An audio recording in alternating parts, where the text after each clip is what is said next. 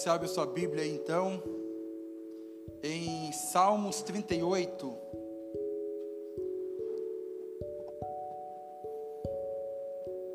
Amém. Fala assim então, vamos lá. Ó Senhor, não me repreendas em tua ira, nem me disciplines em tua fúria. Tuas flechas se cravam fundo em mim, e o peso de tua mão me esmaga. Por causa de tua ira, todo o meu corpo adoece. Minha saúde está arruinada por causa do meu pecado. Minha culpa me sufoca, é um fardo pesado e insuportável. Minhas feridas infeccionaram e cheiram mal, por causa de minha insensatez. Estou encurvado e atormentado, entristecido, ando o dia todo de um lado para o outro. O meu corpo arde em febre, a minha saúde está arruinada. Estou exausto e abatido. Meus gemidos vêm de um coração angustiado. Tu conheces meus desejos, Senhor, e ouves cada um de meus suspiros. Meu coração bate depressa, minhas forças se esvaem e a luz de, dos meus olhos se apagam. Amigos e conhecidos se afastam de mim, por causa da minha doença, e até minha família se mantém distante. Meus inimigos preparam armadilhas para me matar, os que desejam meu mal tramam para me arruinar e passam o dia planejando sua traição. Eu, porém, me faço de surdo para suas ameaças, como mudo, permaneço calado diante deles. Escolhi nada ouvir e nada responder, pois espero por ti, ó Senhor. Responde por, por mim, Senhor meu Deus. Orei, não deixes que meus inimigos zombem de mim, nem que se divirtam com a, com a minha queda. Estou à beira de um colapso, enfrento dor constante. Confesso, porém, minha culpa, sinto profundo lamento do que fiz. Meus inimigos são muitos e fortes, eles me odeiam sem razão, pagam o bem com o mal e, e opõem-se a mim porque procuro o bem. Não me abandone, Senhor, não permaneças distante, meu Deus. Vem depressa me ajudar, ó Senhor, meu Salvador. Amém? Então a gente vai falar um pouco aí em cima desses salmos hoje. Ah, o tema da nossa palavra de hoje é: não confunda pecado com problema. Não confunda pecado com problema. Né? Isso que a gente acabou de ler aqui pode ser aí, né? Eu vejo que é um tipo de um diagnóstico, né? De Davi, ele expondo aí uma situação que ele estava, né? E talvez isso aqui pode ser o nosso próprio diagnóstico, né? O seu diagnóstico o nosso diagnóstico da nossa condição, do nosso estado.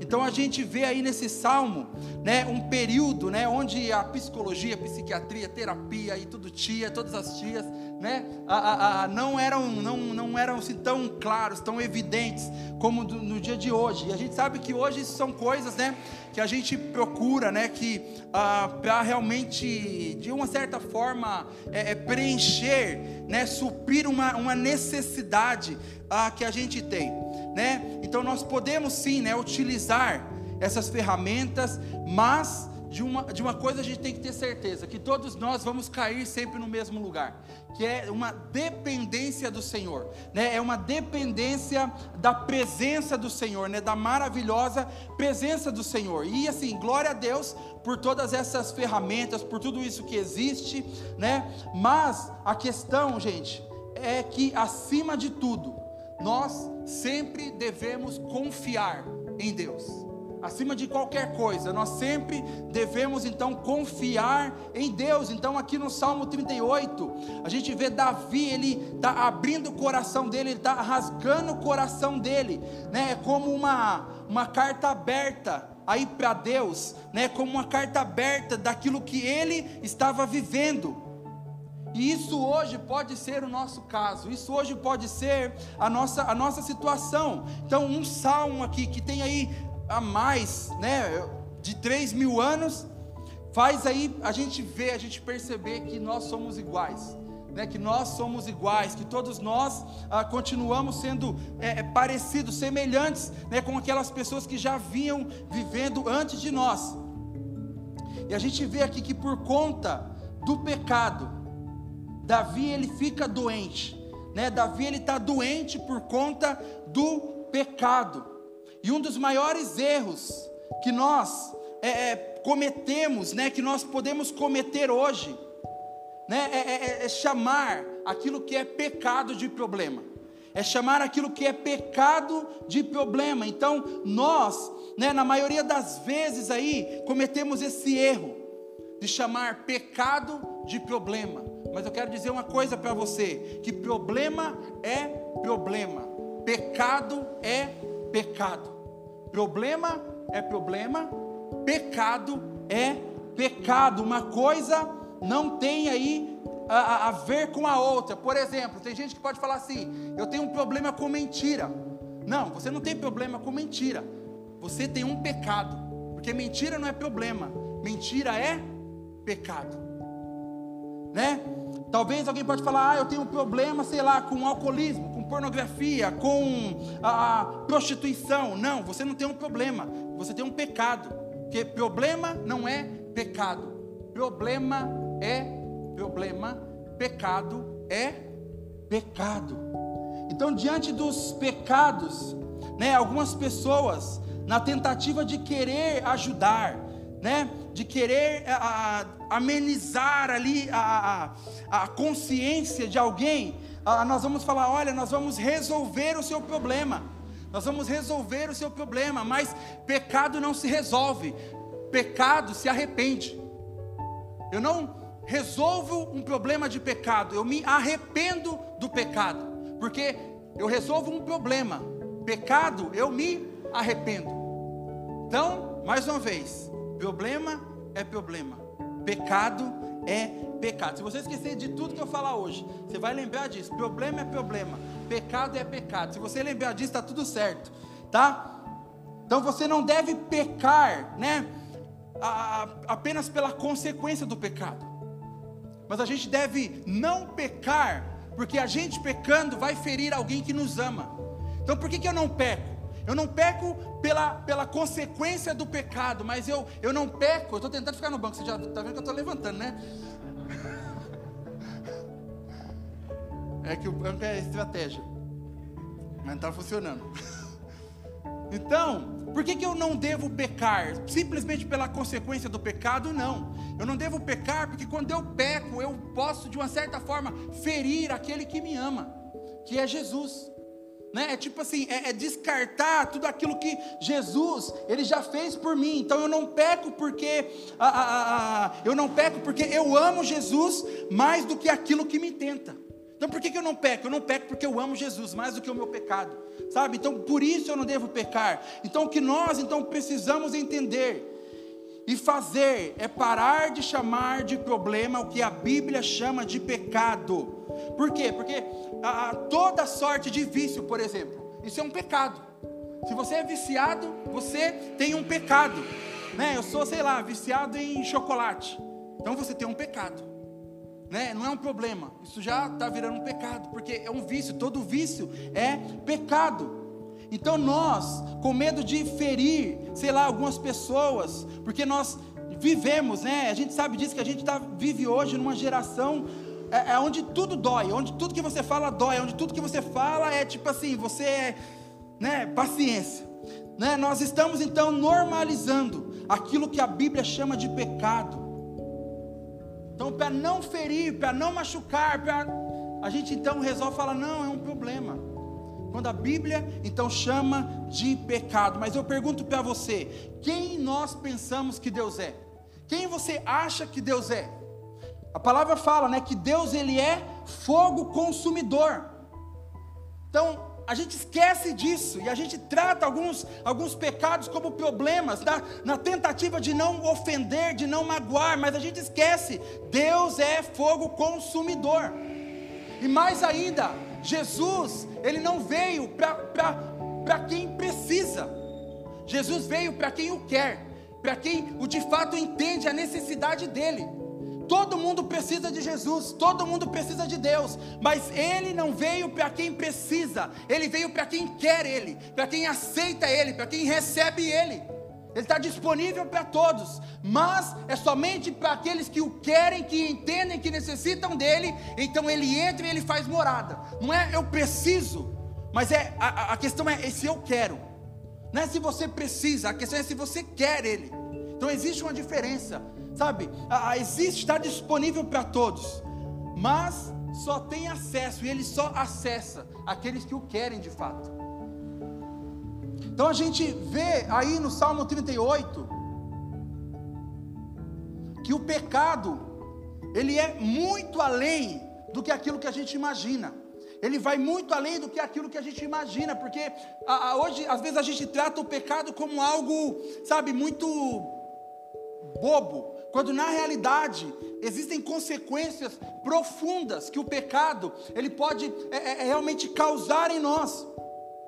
Então o pecado, né, ele não afeta apenas aí a nossa vida espiritual. Ele não afeta apenas aí o seu, o seu espírito, mas a gente vê que o pecado ele afeta até o seu físico. Ele afeta até o seu corpo físico. O pecado afeta o nosso corpo, a nossa carne.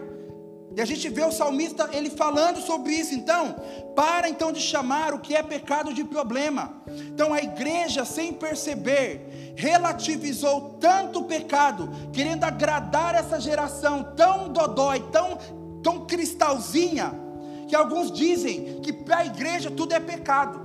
Ah, mas na igreja tudo não pode, na igreja tudo não pode. É melhor fazer parte de uma igreja onde tudo é pecado do que fazer parte de uma igreja onde nada é pecado. Sabe, é melhor você fazer parte de um lugar onde de fato as pessoas falam, cara, isso é errado, precisa mudar, do que você fazer parte de uma igreja aonde tudo você pode, tudo você pode. Por quê? Porque não, a gente é, é, menospreza os efeitos, as causas que o pecado faz em nós. Né? E a gente vê aqui que ele afeta então até o nosso corpo físico. Então nós precisamos entender que o pecado é algo tão sério, gente, que afeta o nosso corpo físico. O verso 3 do Salmos 38 fala: Por causa da tua ira, todo o meu corpo está doente, não há saúde nos meus ossos por causa do meu pecado. Então não há saúde nos meus ossos por causa do meu pecado. Então a gente vê Davi, ele, ele, ele numa situação de pecado, onde o pecado afetou até a saúde dos ossos dele. Então, problema é problema, pecado é pecado. O que é problema? Problema é eu ser diagnosticado com uma enfermidade. Então eu, eu, eu vou fazer os tratamentos, eu vou orar também, porque eu creio que Deus pode me curar. Mas o que é problema? O que é pecado? Pecado é eu ficar talvez doente por uma negligência. Então, problema é, eu vou no médico, sou diagnosticado com algo. Isso é um problema. Pecado é, eu vou, eu fico doente por conta de uma negligência. Então você vê, não é pecado, não é problema, é pecado. Porque, como eu falei, sei lá, você sabe que você tem problema de diabetes. Mas você está comendo doce, porque eu sou viciado no doce, eu não consigo ficar sem doce. Vício é pecado. Então você aumenta a sua diabetes, você aumenta todo o seu problema físico, não por um problema, mas por um pecado porque pecado é você agir negligentemente, você ser negligente, você ser irresponsável, isso é, então, pecado. Então não é, eu sei que não é, gente, uma, uma verdade, né? Fácil de ouvir, não é verdade? Todo mundo fica assim. Mas uma coisa que eu quero que vocês entendam, né? Que eu sou pastor de vocês, né? E, e, e eu tenho uma responsabilidade sobre vocês. Então, a partir do momento em que você preenche ali aquele cartãozinho, eu tenho responsabilidade sobre você, né? Eu, eu, eu, eu carrego um peso sobre você. Eu tenho que orar por você. Olha que prova. Né? Eu tenho que jejuar. Deus abençoa aquele povo, né? Eu tenho uma responsabilidade. Então, eu tendo uma responsabilidade, eu preciso em alguns momentos jogar umas verdades Né? Óbvio, não porque eu quero, mas sim porque eu entendo que Deus então ele está direcionando, né? Tá, tá dando essa direção. O verso 5 diz o seguinte: Minhas feridas cheiram mal e supuram por causa da minha insensatez. Então Davi ele está dizendo aqui, olha, eu estou doente, eu tenho feridas, essas feridas elas estão fedendo porque eu sou alguém insensato porque eu sou alguém insensato. Então, Davi, ele está mostrando para nós que o pecado dele está afetando, matando, né, até os seus ossos, está deixando ele fedido, está deixando ele, ele sujo por conta de um pecado, por conta de uma insensatez. Agora, o que é insensatez? O que é insensatez? Insensatez é, eu sei que isto que eu estou fazendo é errado, mas eu faço mesmo assim. Insensatez é, eu sei que estou vivendo uma vida de pecado, mas eu continuo nessa vida. Insensatez é, Deus já me falou para parar com determinadas coisas, mas eu insisto em não mudar. Insensatez é, eu sei que eu abro lugar para demônios agirem na minha vida, mas eu continuo pecando. Isso é ser insensato. Eu sei que eu não tenho o que fazer. Eu sei que me atrai grandes percas, grandes prejuízos. Como eu falei, abre portas para demônios entrarem na minha vida, mas eu continuo agindo. Isso é ser insensato. Isso é ser insensato. Então nós precisamos nos lembrar que pecado é coisa muito, muito séria. É algo muito sério. O verso 7 diz o seguinte: Eu estou ardendo em febre, todo o meu corpo está doente. Tudo por conta do que? Do pecado. Tudo por conta do pecado. Tudo por conta do viver, então, uma, uma vida é, de pecado. Tudo isso é consequência do pecado. Eu não estou bravo, tá, gente? É que eu sou assim, né? Vocês estão ligados, né? Mas fique em paz que tá, tá tudo tranquilo, o coração tá, tá em amor aqui. Não sei, né? Tem visitante, né? Falou, ixi, pastor, hoje não peguei um bom dia para visitar a rua. Tá tudo em paz, tá? então, gente, tudo isso é consequência do pecado. O verso 10 fala o seguinte: O meu coração palpita, as forças me faltam, até a luz dos meus olhos se foi. Então eu tenho aí, ó, palpitação no coração, eu tenho falta de forças, a, a, luz dos meus olhos, o brilho dos meus olhos se vão, e você não foi feito para viver em escuridão, você foi feito para viver na luz, você nasceu para poder viver bem, você nasceu para viver saudável, você nasceu para viver bem. Quando você tem aí um encontro com Jesus, a gente tem que entender que você não presta mais para pecar. A gente cantou aqui, ó, quem já pisou no Santo dos Santos em outro lugar não sabe viver. Então, quando você tem um encontro com Jesus, você não presta mais para pecar. Você não consegue pecar gostoso, você não peca gostoso. Você já teve um encontro com Jesus. Então, antes, antes, você tinha a maior facilidade para pecar. Agora, irmão, dificuldade, né? É uma dificuldade, porque se você está na igreja, se você serve a Deus, você não vai conseguir viver na prática do pecado. Você vai estar pecando, mas vai estar um negócio aqui na sua cabeça aqui assim, ó.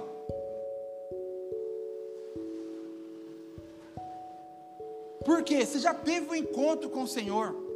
Você já teve um encontro com a presença de Deus. Você já sabe o que é bom, o que é bom de verdade. Você já sabe já o que é bom de verdade. Então a gente tem que entender isso, irmão. Melhor você desistir. Sabe, de fato entregar mesmo sua vida, viver direito, andar reto, andar direito. E uma coisa não anula a outra. Nós vivemos em um tempo onde muitos dizem viver debaixo da graça. Mas essa graça que muita gente diz é uma graça barata. É uma graça barata. Existe uma, uma grande mentira na graça barata. E qual é a mentira da graça barata? Eu vou fazer isso aqui, porque daí eu posso pecar nisso aqui. Eu vou servir nessa área, porque daí eu posso pecar na outra. Uma coisa não anula a outra.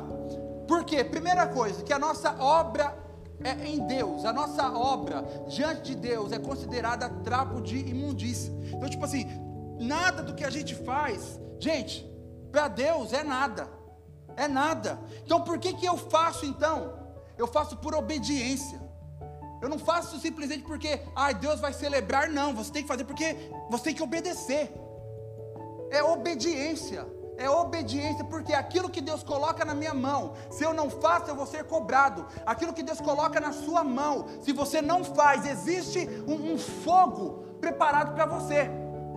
Então é obediência. Não é tipo, ah, eu vou fazer porque eu tenho, porque eu estou com vontade. Não. É porque você tem que obedecer. Obedecer exige disciplina. E obedecer existe, exige de nós de fato, cara, dedicação. Eu quero ou eu não quero, eu obedeço. É isso que acontece. Então não é opcional. Não é tipo assim, ai, não sei se eu quero. Não é se você, tipo assim, tudo bem, verdade, tem opção. Você obedece? Maravilha, beleza, glória a Deus. Você não obedece, então tem um, um inferno para você. É isso. Eu aconselho a obedecer.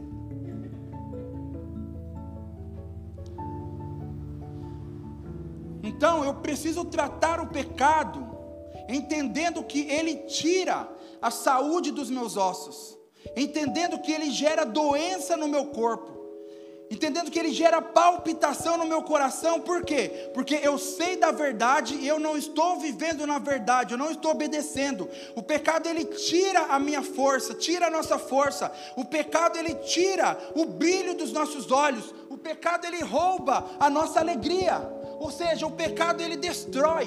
O pecado ele destrói a nossa vida. Sabe, a vida plena, ela só é alcançada quando estamos vivendo em adoração na presença do Senhor. Aí sim você vai viver, tipo assim, ó, plenamente.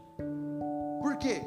Porque você não está vivendo uma vida de pecado, você não está vivendo uma vida de, de pecado. Então, gente, Deus, Ele está pronto, sempre pronto para nos abençoar. Deus está sempre pronto para nos abraçar, sabe, para nos fazer sentir amado. Mas sabe o que acontece? Nós pegamos e falamos: Não, Deus, eu não quero isso, eu não quero o seu abraço, eu não quero a sua presença, eu prefiro pecar. Então, quando você peca, você está falando isso para Deus: Deus, eu não quero o seu abraço, eu não quero a sua presença, não, eu quero pecar, eu prefiro pecar. Então, se você vive uma vida fundamentada, como eu falei aqui, na graça barata, porque a graça barata faz você pensar o quê? Eu posso pecar, e aí depois eu vou pedir perdão para Deus, Deus vai me perdoar e está tudo certo. Eu quero dizer uma coisa: se você pensa dessa forma, você não é crente. Se você pensa dessa forma, você não é um cristão. Você não teve um arrependimento verdadeiro. Você não teve uma mudança verdadeira. Então, o meu conselho é: se converta. O meu conselho é: vire crente. Porque se você fala, eu peco, eu peço perdão e está tudo certo, você não é convertido. Você não é convertido. Você precisa então se converter. O que, que você é? No meu ponto de vista, no meu vocabulário, você é um idiota. Por que, que você é um idiota? Porque você não peca, você não peca direito. Você não serve nem para um nem para outro. Você não peca gostoso. Você está, sei lá onde você vai, onde, o que você faz da sua vida. E aí você está lá, mas você está com o peso da consciência. E aí você não consegue nem pecar direito e também não consegue viver uma vida correta em santidade. Você é um idiota. É um idiota. E desculpa a sinceridade, mas esse é o pastor de vocês, né? Então você não presta para nenhum dos lados. A sua vida é um fracasso. A sua vida é um fracasso. Você não peca direito. Você não vive em santidade direito. Você é um fracassado, cara. Olha que vida, que vida horrível. pecar, mas estou pecando com o peso da consciência, estou conseguindo curtir aqui direito, por quê? Porque um dia eu tive um encontro com o Espírito Santo, e Deus não perde para ninguém, Deus não perde para ninguém. Então você não peca direito. Você está na igreja, mas você está debaixo de uma acusação, porque você vive uma vida de pecado. Então, cara, que vida chata. Que vida. Oh.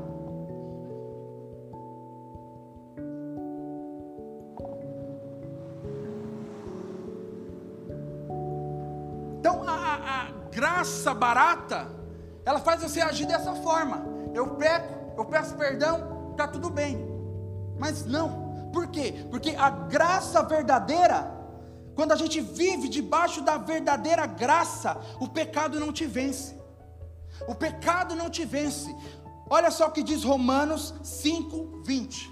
Romanos 5, 20 fala: Mas onde aumentou ou abundou o pecado, transbordou a graça, superabundou a graça. Então, aonde existia o pecado, a graça sobrepôs. O pecado, a graça verdadeira, ela vence o pecado.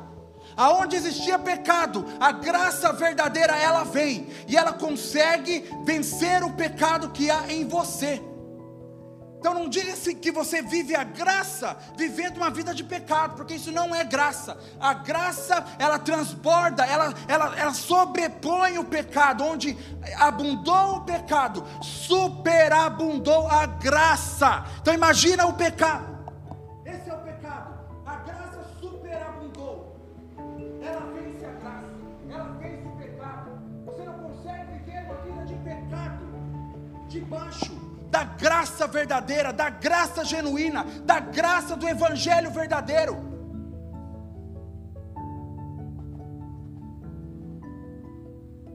Então Davi ele está dizendo aqui, ó, eu estou doente, o meu corpo está doente. Então se você, se, agora se você sabe, isso é uma pergunta, se você sabe que tem coisas que fazem mal para você, a pergunta é: então, como você consegue ficar ou continuar fazendo isso? Eu sei que o chocolate, Deus está falando com alguém aqui, do, do, chocolate. Então, eu sei que o, que o chocolate ou qualquer outra coisa, vou mudar depois, tá? Isso, isso me prejudica. Como que eu consigo ficar fazendo isso?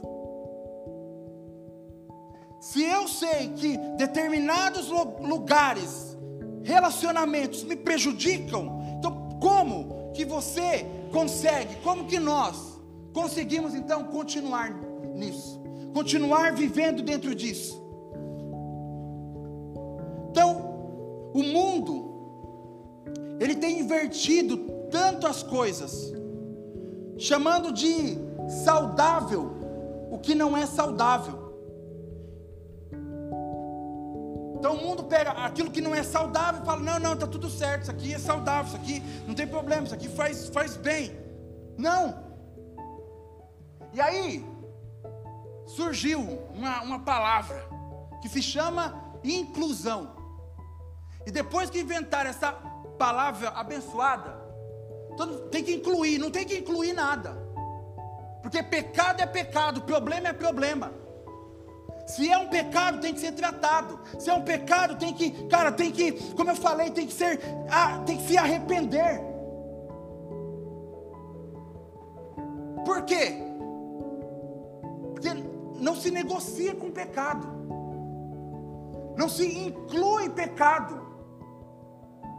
Não se abraça pecado. Porque pecado mata, pecado destrói. A palavra fala: o salário do pecado é a morte. Então, se eu peco, o que, que acontece? Eu morro. Me mata, o pecado nos mata, o pecado te mata. Então, gente, o que é doença é doença, o que é pecado é pecado, o que é certo é certo. E nós, você precisa estar bem. Você precisa estar bem, nós precisamos estar bem, nós precisamos viver plenamente, nós precisamos ter controle sobre a nossa carne, nós precisamos ter controle sobre as nossas vontades, sobre as nossas emoções. Então a verdade é uma só. E nós não negociamos a verdade, doa quem doer.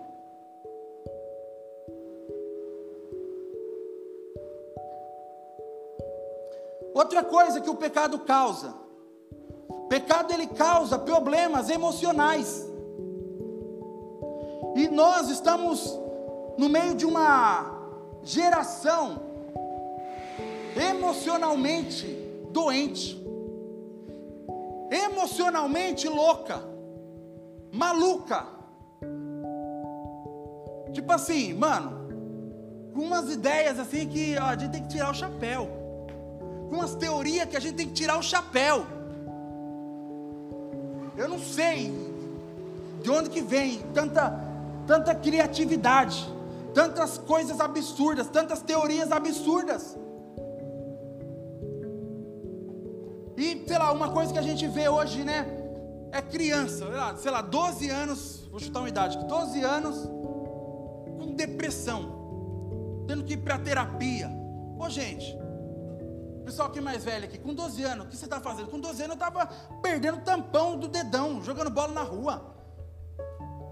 Aí, com 12 anos eu estava apanhando de chinelo de mangueira da minha mãe, que um dia eu, eu saí da escola, e aí, em vez de eu ir para casa, eu fui ali no, atrás do Antônio Vieira tem aquele matagal e tinha um córrego ali. Ar, e tinha argila. Aí resolvi descer com os meninos lá pra brincar lá de argila, pegar argila. A hora que eu estava vindo, minha mãe me encontrou no meio do caminho me buscar. Cheguei em casa, o que aconteceu? Apanhei de mangueira. Não sei se ela lembra, mas quem apanha não esquece. Porque 12, 12 anos e hoje a gente vê o quê? Gente, 12 anos a pessoa já com, com depressão, as crianças, tipo assim, já nasce, já vai para terapia. Eu quero dizer, você é mais forte do que você imagina. Mas o que, acontece? O pecado rouba de nós isso. O pecado rouba de nós isso. Então, isso que nós estamos vendo nessa geração tem um nome. E o nome não é problema, o nome é pecado. O nome é pecado. Agora eu não estou dizendo que depressão, tudo é pecado. Não, depressão é um problema. Precisa ser acompanhado, precisa ter tratamento. Mas o que eu estou dizendo é que existem problemas que são atraídos por conta. Vai na paz do Senhor. Existem problemas que estão sendo que são atraídos por conta do pecado. E a gente vê Davi emocionalmente doente também por conta do pecado. Então, como eu falei, não estou falando aqui que depressão é um pecado, tá? Mas depressão, em muitos casos, é um problema que precisa ser tratado, acompanhado, acompanhamento médico e tal, mas que te leva, mas o que te leva para muitos problemas é um pecado, é o pecado. Sabe, nós precisamos voltar, gente, a falar de pecado na igreja. A gente precisa voltar a lembrar que pecado existe, que pecado é real, que pecado continua.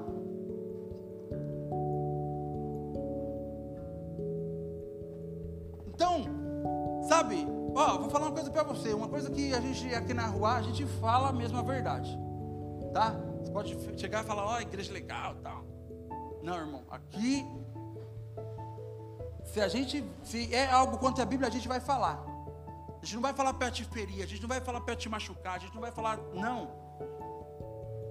Mas é porque a gente vive isso aqui, ó. E a gente defende isso aqui. E a gente dá a vida por isso aqui. Por quê? Porque se a gente tem acesso a isso aqui, é porque outras pessoas já morreram para preservar isso aqui. E nós seguimos a mesma coisa. E nós seguimos a mesma coisa. Então nós precisamos voltar sim a lembrar que existe pecado, porque, cara, a gente, a gente vive hoje numa geração que, no meio de, de, de cristãos, no meio da igreja, onde parece que pecado não existe mais. onde não pode falar mais de pecado, onde não pode mais confrontar. Porque seu confronto sai da igreja, seu confronto vai embora, seu confronto.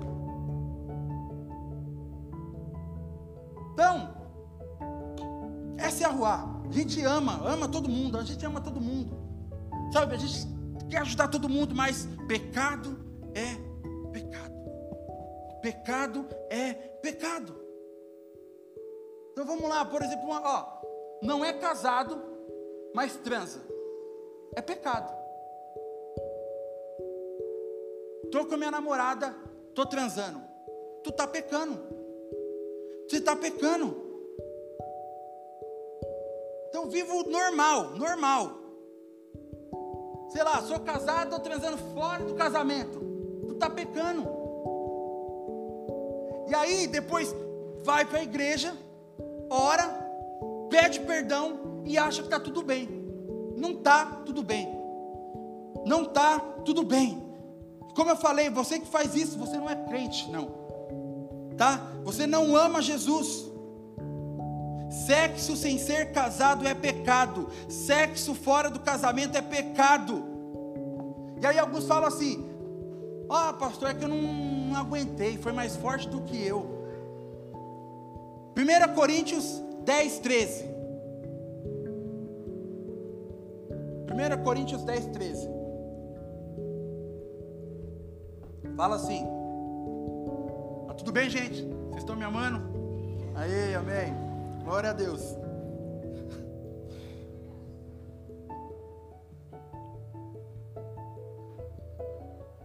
Então fala assim, 1 Coríntios 10, 13 fala: Não sobreveio a vocês tentação que não fosse comum aos homens. Então, tipo assim, todo mundo passa tentações. Você não é o exclusivo, não. Você não é o único tentado, não. Todo mundo é tentado. Todo mundo. Deus é fiel. Ele não permitirá que vocês sejam tentados além do que podem suportar. Então, eu não resisti. Mentira. Mas quando forem tentados, Ele mesmo providenciará um escape para que o possam suportar. Então, vamos lá. Você não é a única pessoa tentada na face da terra, não. Tá todo mundo, todo mundo, o mundo inteiro. Segunda coisa, Ele, Deus, não permite que vocês sejam tentados além do que podem suportar. Então é algo que você aguenta sim. Te falta um pouco de vergonha. Terceira coisa, quando vocês forem tentados, Ele mesmo providenciará um escape para que possam suportar. Então, ou seja, Deus mesmo se encarrega de te dar uma saída. Deus mesmo se encarrega de te dar, ó, sai fora. Sai por aqui, sai por aqui, sai por aqui. Ela tá vindo, tá vindo, tá vindo, tá vindo, tá vindo. Vem, vem, vem, vem, vem, vem, aqui, aqui, aqui, aqui. Deus já está se encarregando. Agora, por que, que eu peco? Porque você não entra pelo escape que Deus dá. Quando o Espírito Santo fala assim, ó, sai fora, sai fora, sai fora. Fala, ah, vou. Não vai, não vai, não vai, não vai, não vai, não vai. Mas você vai. E aí tem um escape para você. Mas você não sai. Por quê? Porque você gosta de ir no limite do pecado. Você gosta de brincar para ver até onde você aguenta. E você não aguenta. Você não tem força, você não tem estrutura. Mas você quer ir. Você quer estar tá lá. Você quer fazer isso. Meu irmão, tu não aguenta não. O pecado é tão sério que a Bíblia fala assim, ó: Foge do pecado. O diabo você enfrenta, mas o pecado você foge. Então, que coisa tão forte é essa? Que eu posso, que eu tenho que fugir do pecado, mas eu posso enfrentar o diabo. E você está achando que o pecado é tipo assim: vou só até aqui, ó, que eu aguento. É. Você não aguenta. Pecado você tem que dar no pé. Pecado você tem que, ó, correr dele. Então você que é a bênção de Deus, Senhor me abençoa. Senhor, mas tu vive no pecado, cara. Você vive no pecado. Como isso? Transa sem ser casado. Vive na pornografia. Vive na mentira. Mentira também é pecado. Vive na bebedeira, vive na farra, vive nas festas mundanas e vem para a igreja achando que é crente. Tu não é crente, você não é crente.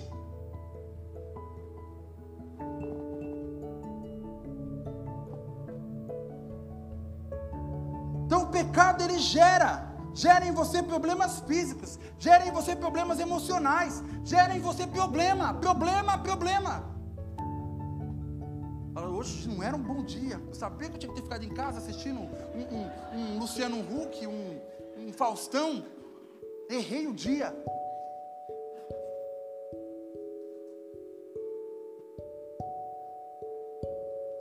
Então o pecado, olha só, verso 8. Verso 8 fala assim: Sinto-me muito fraco e totalmente esmagado, o meu coração geme de angústia. Então o pecado te deixa angustiado.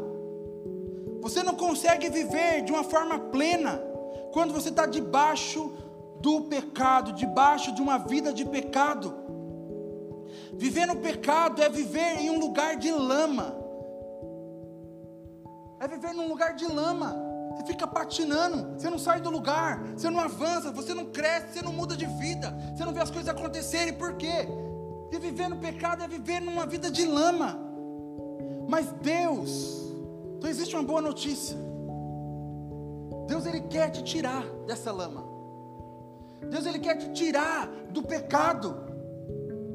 Então Deus, ele é aquele que em amor revela os nossos pecados.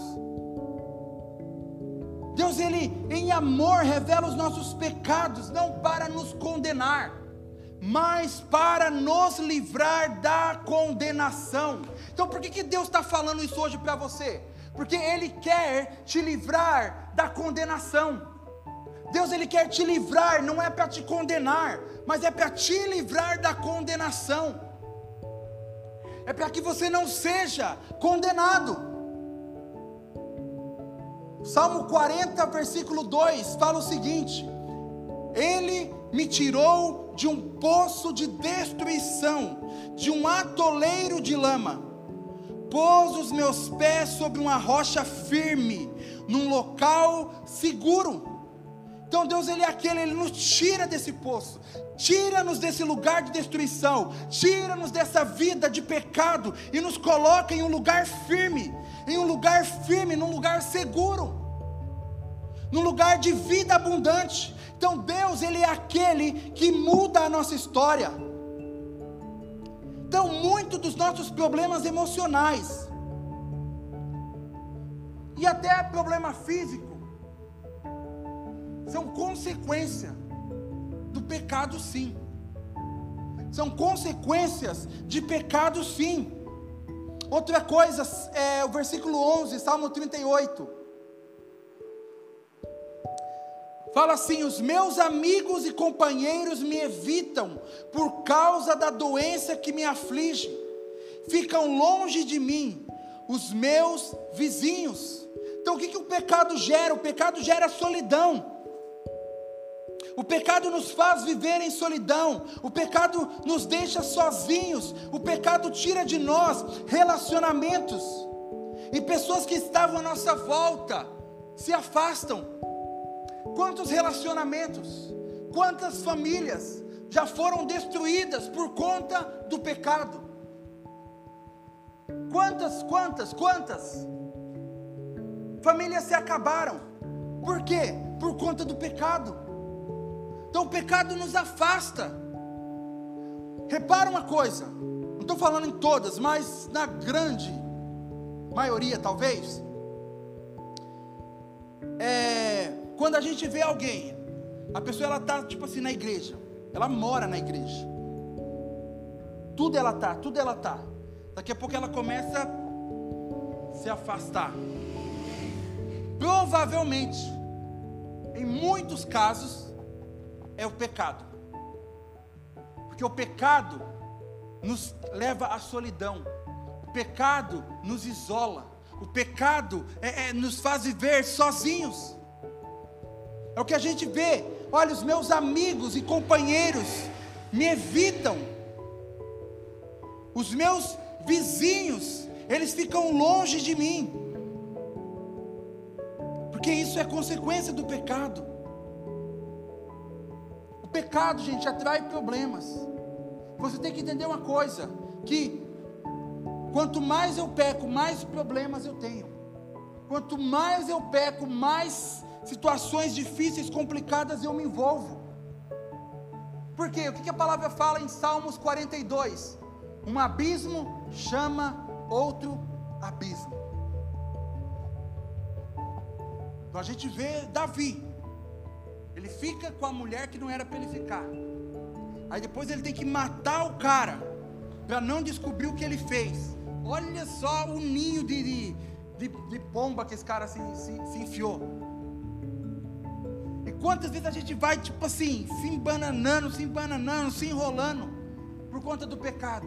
Aí eu erro aqui, eu peco aqui, aí para tentar corrigir esse pecado aqui, eu cometo um outro pecado. Aí para tentar corrigir esses outros dois, eu faço mais um pecado. E daqui a pouco, tipo assim, cara, aonde foi que eu me meti? Por quê? Por conta do pecado. Então, para de pensar que se eu pecar, eu oro, eu peço perdão a Deus e está tudo bem. Assim, tipo, não está tudo bem. Não está tudo bem. Por quê? Como uma ferida, né? Uma ferida ela não sara de um dia para o outro. A ferida não sara de um dia para o outro. Então você acha que você pode cometer um pecado e como um passe de mágica tudo vai ficar bem? Não vai ficar bem. Que pecado é como uma ferida. Ela leva um tempo para sarar ela leva um tempo para poder cicatrizar. Então vamos lá, eu fofoquei, eu menti, eu bebi, eu adulterei, eu forniquei. E a gente acha que está tudo bem, não está. E você é louco achar que está tudo bem. Tipo, você é, é, maluco achar que, tipo assim, eu pequei, pedi perdão, está tudo certo, minha vida está resolvida. Não. Por quê? Porque leva tempo, leva tempo, leva tempo. O verso 6, Salmo 38, diz assim: Eu estou encurvado e muitíssimo abatido, o dia todo saio vagueando e pranteando. Eu estou encurvado, eu estou muitíssimo abatido. Então o pecado te deixa encurvado. O pecado não te deixa olhar para o céu, o pecado não te deixa olhar para frente. O pecado deixa você abatido. O pecado deixa você sem forças para prosseguir, para lutar por aquilo que Deus tem para você. Então você não consegue olhar para aquilo que o Senhor tem, porque você só anda cabisbaixo, você só anda olhando para baixo. Então, gente, o pecado é uma ferida que vai doer. Até que isso seja, até que seja totalmente curado. E se você peca e não dói, você não é crente. Se você peca e tipo assim, tá tudo bem, tá não tá tudo bem. Você tem um problema. Você precisa se converter. Você está iludido, você está sendo iludido. Por quê?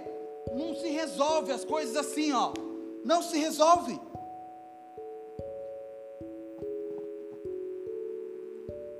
Tem muita gente que está na igreja. Às vezes pensa assim, não estou falando aqui, na rua não tem isso. Mas por aí. Vamos dizer que é por aí. Que às vezes, tipo assim, não, eu estou na igreja porque, sei lá, eu quero criar os meus filhos num, num bom ambiente. Isso não é evangelho, não. Ah, eu estou na igreja porque lá tem uma galera legal, tá? Onde teve o link dos jovens, né? Eu vi lá as fotos, foi top a galera. Isso, pai, pode para quebrar o gelo, né? Pra, vai lá. Onde teve o link dos jovens, foi uma bênção. Essa aí, uau, glória a Deus. Jovens santos.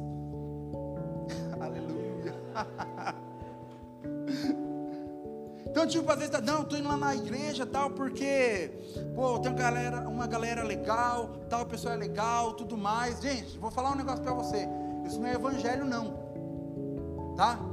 A, a motivação de você vir para a igreja não é a galera. Não é para o seu filho, para os seus filhos estarem crescerem num bom ambiente, não. Isso não é evangelho, tá? Isso não é evangelho. Evangelho, então, ele não é simplesmente né, como eu falei, para os seus filhos estarem, num bom ambiente, para você ter aí uns amigos legais, não. Evangelho é sobre mudança de vida. Tá? O Evangelho é sobre você abandonar o seu pecado. Tá? É você mudar as suas atitudes. É você entregar a sua vida totalmente para o Senhor. Tá? Evangelho não é tipo, tenho amigos legais na igreja, não. Se você não não mudou a sua vida, se você não abandonou os seus pecados, então você está apenas num clube social.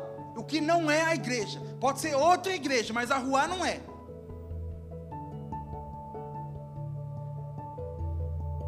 E se você está tá vindo para rua com esse tipo de pensamento, eu vou dizer uma coisa para você. Não vem mais não.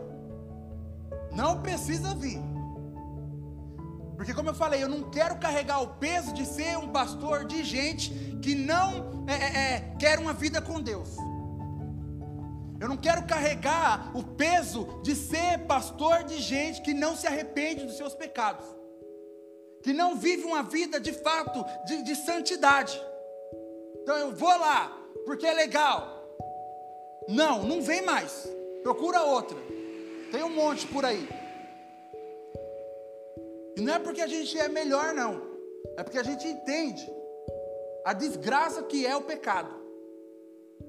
A desgraça que é viver uma vida de pecado. O estrago que isso faz na nossa vida. Sabe, o prejuízo que tem na nossa vida.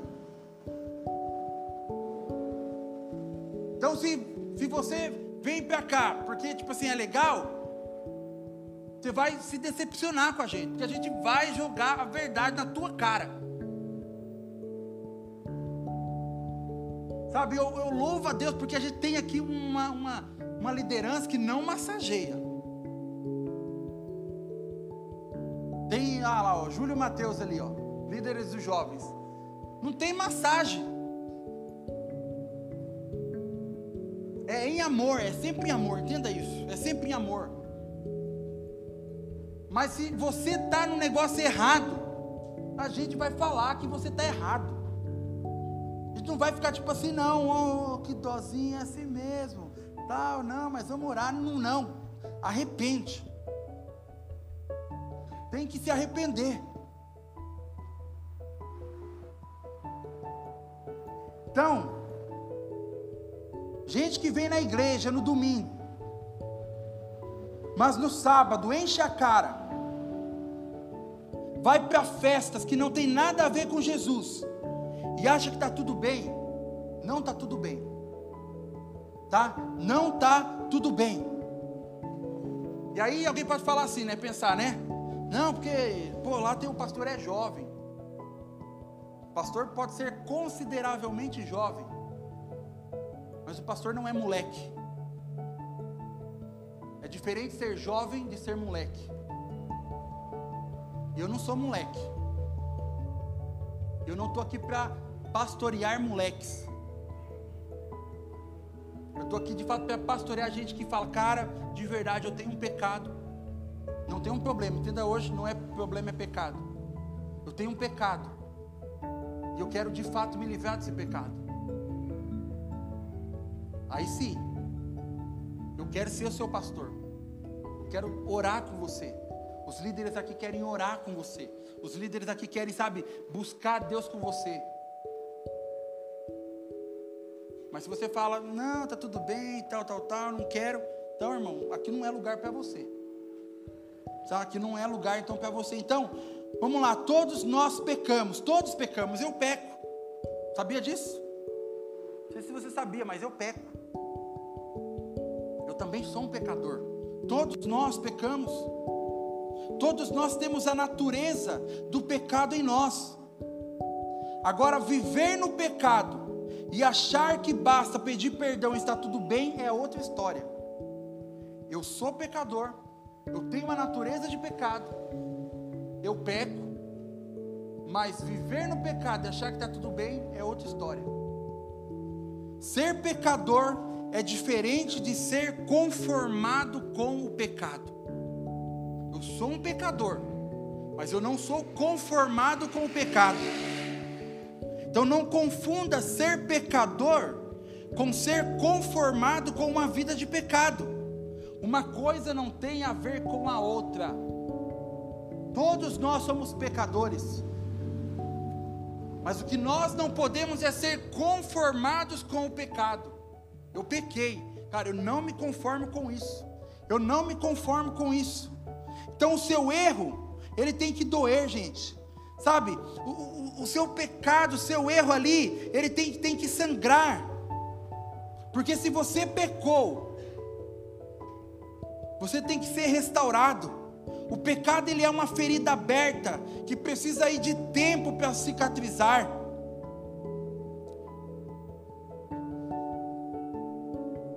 Então, muitos dizem, né? Ah, não tem nada a ver.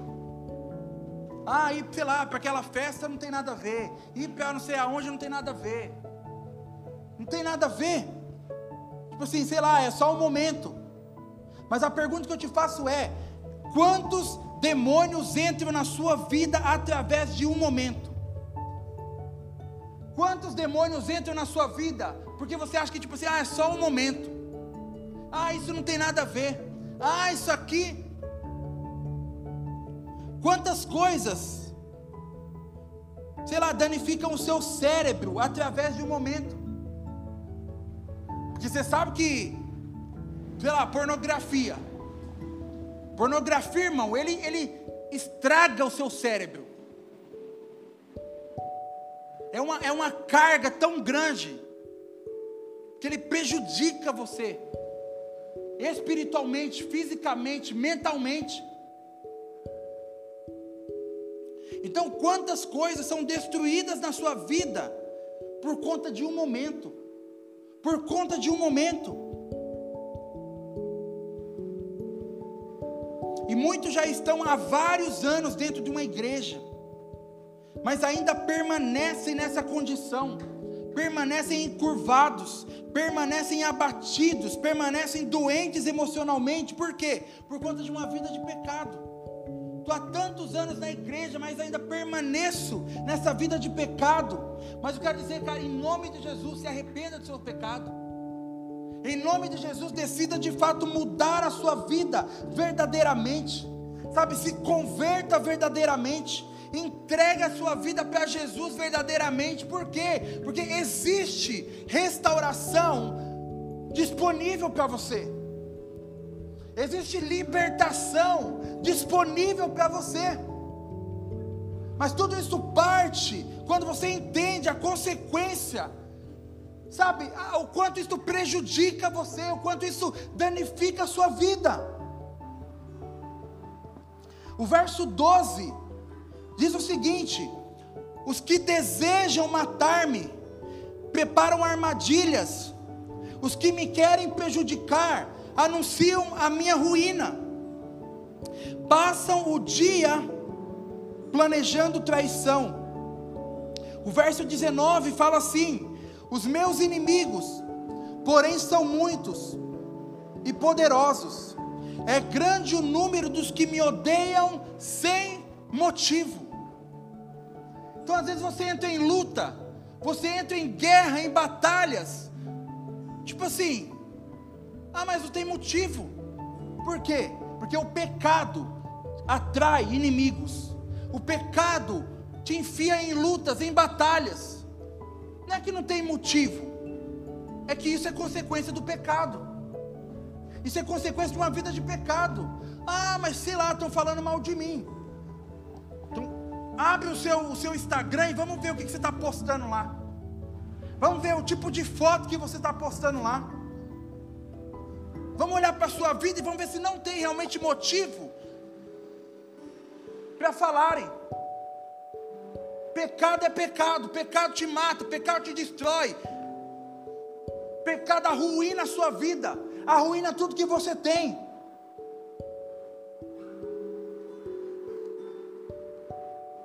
Então, gente, é hora de, de levantarmos, levantar os nossos olhos.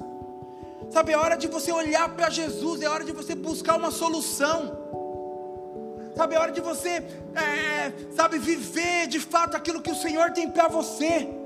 E como eu falei, Deus ele tem solução para mim. E se Deus tem solução para mim, Deus tem solução para você também. Se Deus ele, ele faz na minha vida, Ele também faz na sua vida. Existe solução para o pecado.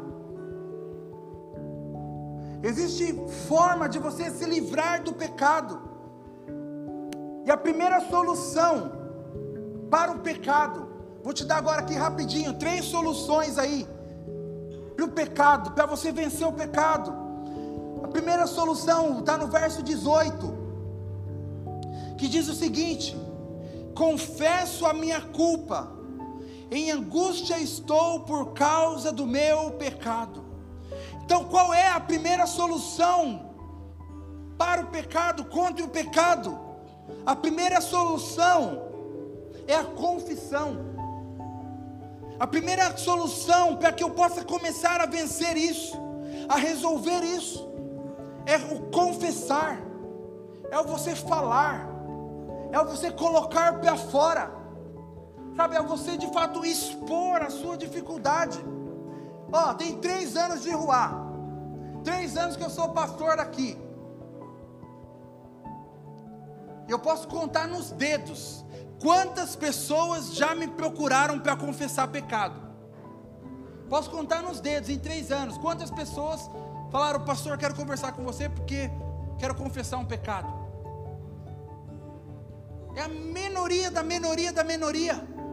Por quê? Porque a gente acha hoje que a gente não precisa confessar pecado. Que a gente acha hoje que a gente não precisa confessar pecado. Por quê? Porque a gente quer passar uma imagem de super crente porque a gente quer passar uma imagem de, de, pessoa perfeita, de crente perfeito, porque a gente quer passar uma imagem, sei lá, de, de líder perfeito. Então a gente não confessa, porque se eu confessar, o que, que vão achar de mim? Mas existe um, um cara na Bíblia chamado Naamã. Naamã, ele, ele era um cara respeitado. E ele, e ele só que ele tinha, uma, ele tinha lepra. E por conta do, do seu orgulho, porque ele não queria expor a sua lepra, ele não queria deixar a sua, a sua armadura, quase perde a oportunidade de ser curado. Porque ele fala: Não, eu na, na posição que eu estou, como que eu vou mostrar para as pessoas que eu tenho uma lepra? Então, às vezes, a gente prefere ter uma boa reputação e continuar leproso. Mas eu quero dizer uma coisa para você: dane-se o que as pessoas vão pensar de você. O que importa é a sua vida com Deus. Que importa é, é a sua salvação.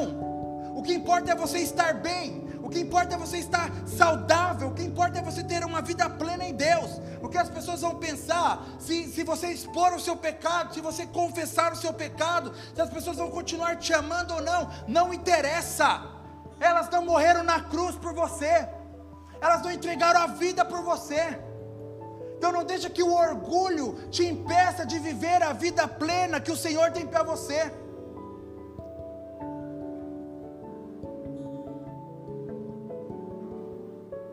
Então a gente precisa confessar. Pecado precisa ser confessado. Tiago 5,16 fala o seguinte: portanto, confessem os seus pecados uns aos outros, e orem uns pelos outros para serem curados. A oração de um justo é poderosa e eficaz. Então o texto está falando: confessem os seus pecados uns aos outros. Para quê? Para ser curado. Por que, que eu tenho que confessar o meu pecado? Para que eu seja curado. E agora a cura, ela acontece quando? Quando eu confesso para Deus? Não.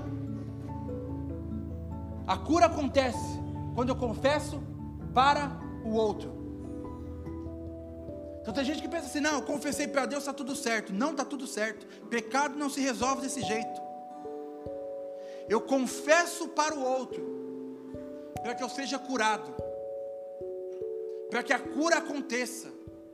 Eu falei de Namã.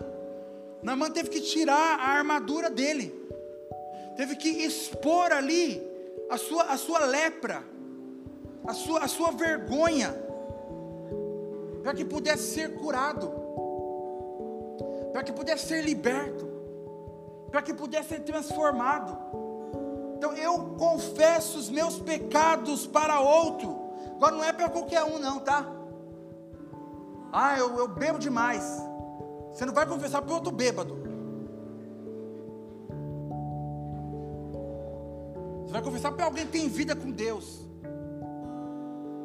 Você vai procurar alguém que de fato tem vida com Deus. Você não vai procurar alguém que te entende. Porque você não precisa de gente que te entende, não. Porque a gente sempre quer se encostar em quem nos entende. Mas quem nos entende não não gera em nós, não é canal de transformação. Você precisa de gente que de fato vai falar, ó, oh, realmente tu tá lascado. Realmente você tá, tipo assim, você tá, tá zoado, cara. Tua vida tá zoada. Você precisa de mudança. Alguém que vai confrontar você, não é alguém que vai, ai, que dozinha. Não. Você não precisa de gente que tem, te entende. Tá? Então, a cura, a solução para o nosso pecado, ela está em confessar para alguém. Então, pecado, gente, ainda hoje precisa ser confessado, tá? Não acha não, confessei para Deus, falei com Deus, está tudo resolvido. Não tá, eu confesso para outra pessoa, para uns aos outros, e eu sou curado. Eu sou curado. Então, agora uma coisa é ser pego no pecado. Outra coisa é você se arrepender. Porque às vezes, sei lá, você é, é pego no flagrante ali no pecado. Então você chora, você fica, ai não, porque você tomou um susto ali. Mas isso não gera em você um arrependimento. Isso, na primeira oportunidade você vai fazer de novo. Que foi uma, uma ação pelo susto. Não esperava que alguém ia ver.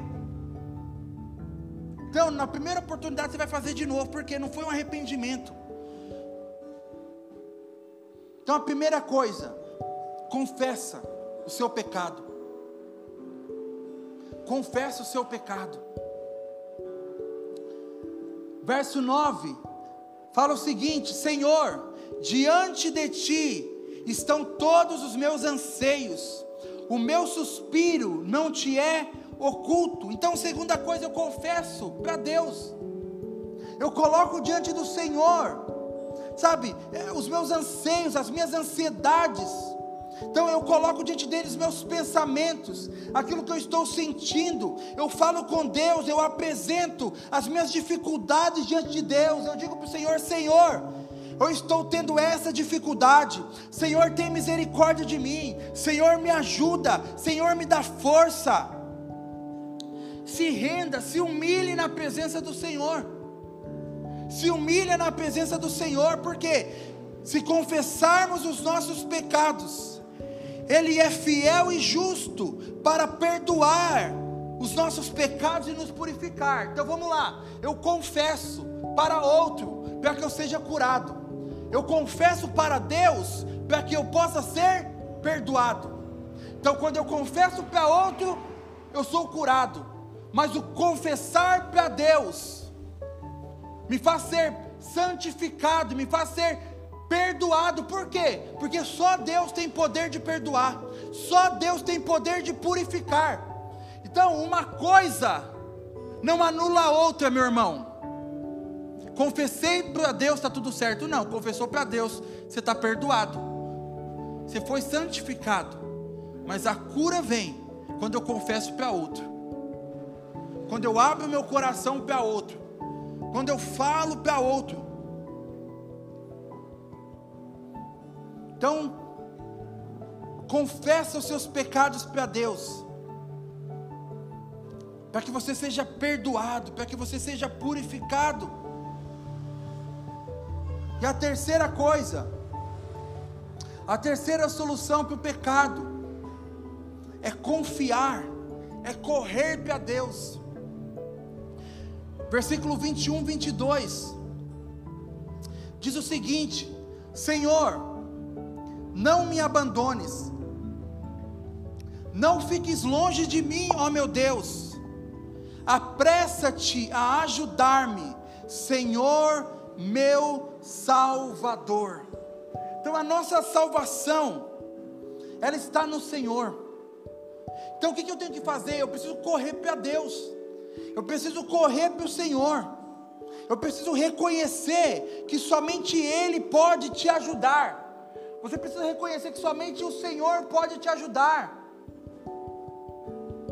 Sabe, a partir desse momento, cara, que, que algo começa a acontecer, então eu confesso os meus pecados para alguém, eu apresento as minhas dificuldades ao Senhor, eu confesso a Deus, e eu corro para Deus, porque existem aqueles que falam assim: não, quando eu, eu, eu abandonar isso, quando eu deixar aquilo, aí eu vou para Deus, aí eu vou viver para Jesus, aí sim eu vou, sabe? Não, a palavra fala assim: venha como está. Por que, que Jesus ele fala? Por que, que a palavra fala venha como está? Porque Deus, Ele sabe que você não vai conseguir se mudar. Deus ele sabe que você não vai conseguir se libertar. Então ele fala: oh, meu querido, minha querida, vem do jeito que você está mesmo. Vem assim mesmo, sujo, estragado. Porque sem mim nada podeis fazer. Se eu não for na sua vida, você não vai conseguir deixar isso se eu não agir em você, você não vai conseguir transformar isso. Então, o amor de Deus ele é grande para nos receber, para nos amar, sabe, para nos abraçar da forma em que nós estamos, mas ele nos ama tanto que ele não vai nos permitir ficar do jeito que nós chegamos até ele. Então você pode vir sim no pecado, você pode vir sim, sabe, é, é, com vícios, com dificuldades, com, com debilidades, com dificuldades, cara, que o Senhor Ele te ama, te aceita.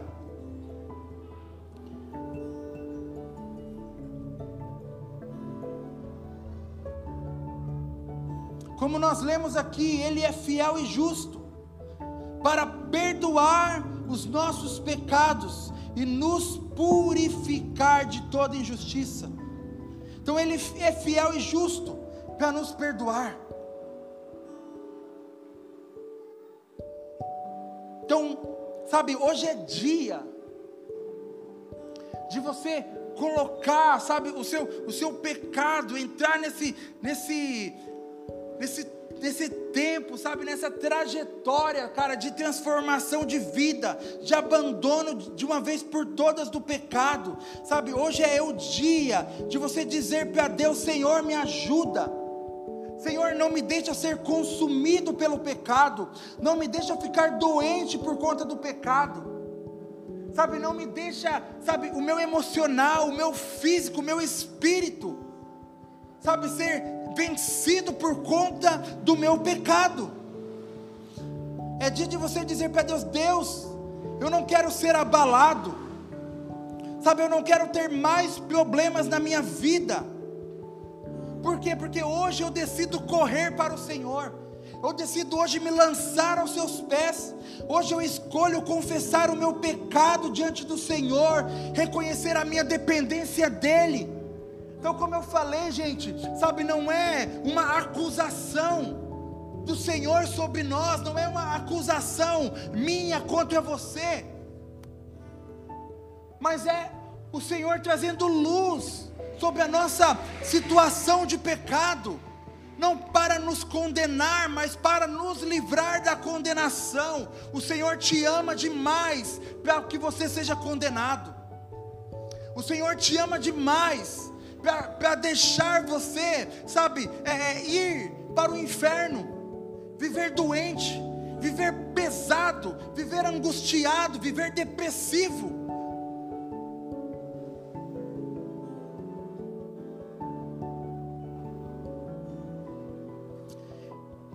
E Salmo 145, versículo 14, diz o seguinte: Ó Senhor, o Senhor ampara todos os que caem e levanta todos os que estão prostrados. Então o Senhor, Ele ampara todos os que caem e levanta todos os que estão prostrados. A gente ouve dizer aí, né? O cair é do homem, mas o levantar é de Deus. Isso é uma realidade. Isso não é um versículo bíblico, tá? O cair é do homem, o levantar é de Deus, não está na Bíblia. Fica essa informação, porque eu sei que muita gente pensa isso. A Bíblia diz: o cair é do homem, o levantar é de Deus. Não, não está na Bíblia. Mas isso é uma realidade. O Senhor ele ampara todos, que, todos aqueles que caem, e Ele levanta todos aqueles que estão prostrados. Então, o seu verdadeiro arrependimento, Ele dá acesso para que Deus possa te restaurar.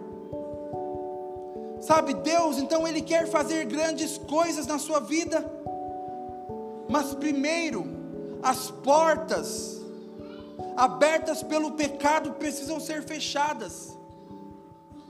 Sabe, Deus, gente, Ele é, Ele é fogo consumidor, sim.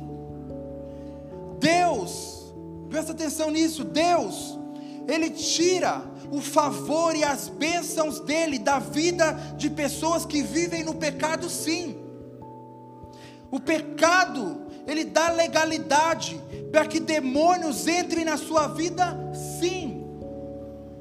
E se você vive no pecado, você vai para o inferno, sim. Mas existe um amor do Senhor hoje te apontando um caminho de restauração, te, sabe, apontando um caminho de salvação, de vida, de vida em abundância, de vida em abundância. Entenda hoje, sabe, talvez o, o quanto o pecado ele já, sabe, já estragou a sua vida. O quanto o pecado já arruinou a sua vida, já te prejudicou, já tem te prejudicado. Eu quero dizer uma coisa: isso não é a vida que Deus quer para você. Isso não é a vida que Deus quer para você. Deus não quer você envergonhado. Deus não quer você andando cabisbaixo. Deus não quer ver você andando, sabe, é sozinho, isolado, não. Existe ainda graça de Deus. Graça de Deus para nós. Então hoje é esse dia. Cara, confesse o seu pecado a Deus. E deixa Deus restaurar você. Sabe, e, e se você precisa confessar. Sabe, confessa mesmo, abre a sua boca, expõe, fala. Porque às vezes a gente tem vergonha de confessar, mas a gente não tem vergonha de pecar. Se a gente tivesse a mesma coragem de confessar que a gente tem para pecar, a gente estava vivendo muito bem. A gente estava vivendo muito bem. Então todos nós pecamos. Todos nós pecamos. Todos nós. Que não podemos é ser conformados com o pecado. É não tipo assim, tudo bem, está tudo certo. Não está tudo bem. Não está tudo bem. Pecado é pecado. Problema é problema. Pecado tem que ser, tem que ter arrependimento. Para os seus problemas você pode resolver de outro jeito. Você fala com alguém. Você, sei lá, você toma um remédio, você vai no médico. Agora, pecado é só através de arrependimento. Pecado é só Deus. Para mais uma vez, sabe, não é para te acusar não é para te, sabe, envergonhar, não, não. Mas é para que de fato você entenda as consequências e que Deus não quer isso para você.